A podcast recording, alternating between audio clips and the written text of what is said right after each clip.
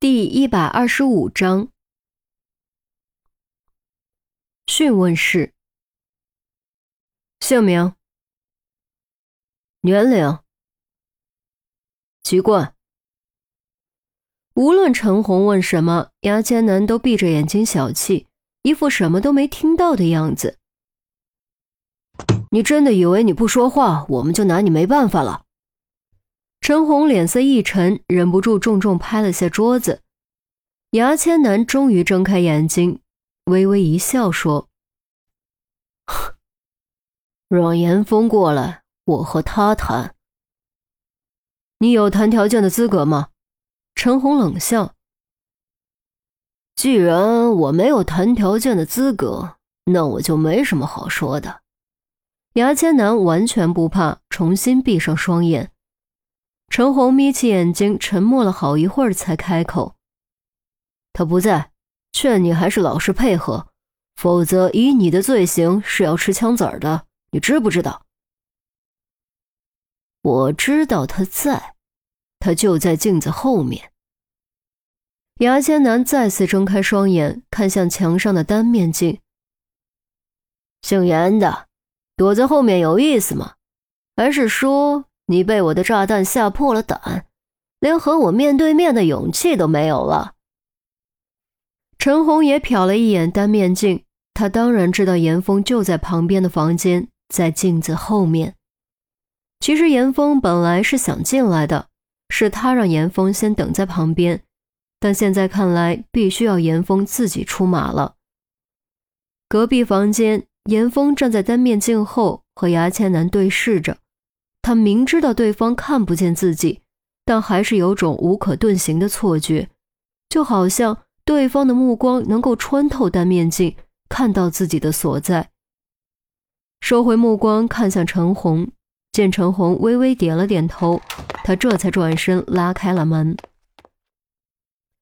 几秒钟后，讯问室的门被推开，严峰走了进来，在陈红旁边坐下。双手十指交叉往桌上一搁。你想和我面对面？现在我满足你了，你可以说了吧。那要看你想知道什么。牙签男往后一靠。当然是为什么要杀我。严峰直截了当点出整个案子最大的疑点。虽然不认为自己和谁结下了不死不休的冤仇，但他还是保留了这种可能性。可是现在抓住了凶手，他却发现这两个家伙他谁都不认识。要知道，他对自己的记忆力可是很自信的。既然一点印象都没有，就绝对不认识。因为牙签男嘴角上扬，盯着严峰笑，故意停顿了好一会儿才说下去：“ 你必须要死。”陈红顿时脸色又是一沉，这分明就是糊弄人。严峰却问：“我为什么必须要死？我得罪你们了？”“你当然没有得罪我们，我们和你无冤无仇。但有人要你死，你就不得不死。”牙签男耸耸肩，严峰心中咯噔一下，短短一句话却透露出了至关重要的信息。陈红也立刻意识到了其中问题。假设他说的是真的，那么他们只是刀，刀本身并不会杀人。只有当刀握在人的手中，且握刀之人想杀人之时，刀才会杀人。谁想杀我？严峰立刻追问。我说我不知道，你信吗？牙签男道。你觉得我会信吗？严峰反问。牙签男笑了笑。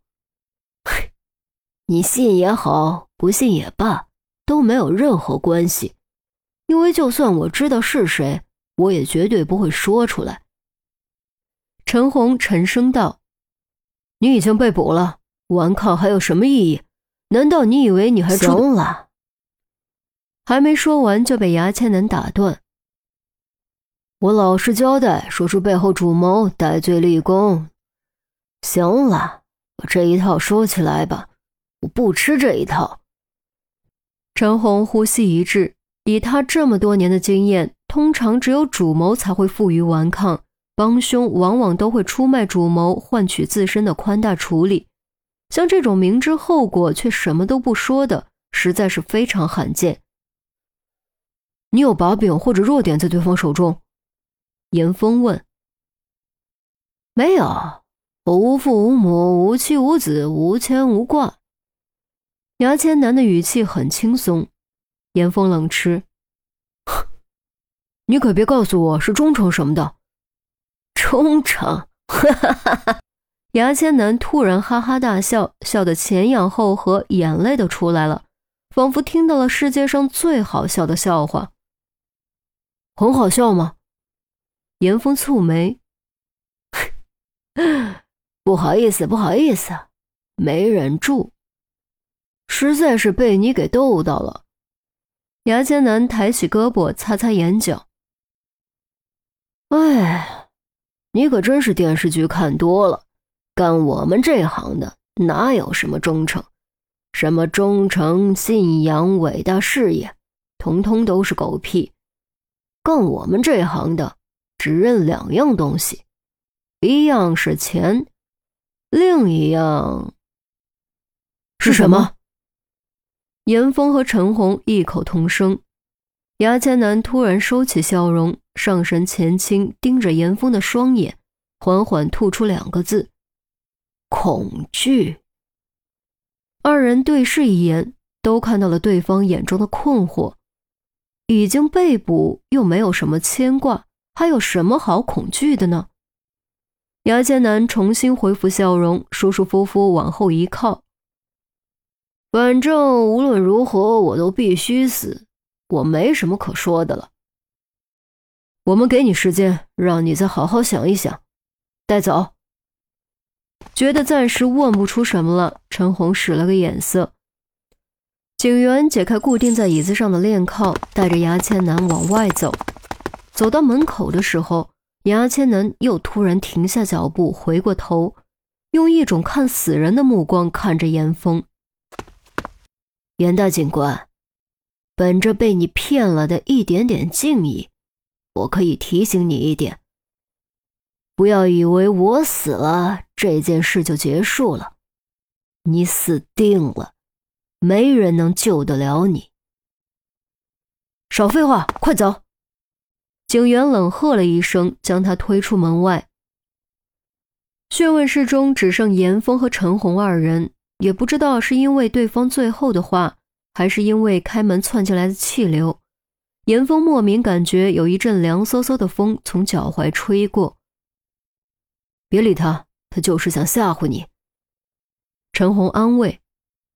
嗯，严峰点点头，却并未就此释然。他这边不开口，医院那边还有一个。等那个枪伤处理的差不多了，我再问问，说不定那家伙就开口了。陈红说。严峰站起身，我先去看看这两个人的资料有没有查到，说不定能找到别的突破口。行，你去吧。喂，等等，住的地方还没解决吧？陈红问。哎，没呢，哪有时间啊？严峰苦笑，住的地方刚被烧了个精光，紧接着就出了车祸住院，再接着病房就被炸，他哪有那个时间去找新的住处呢？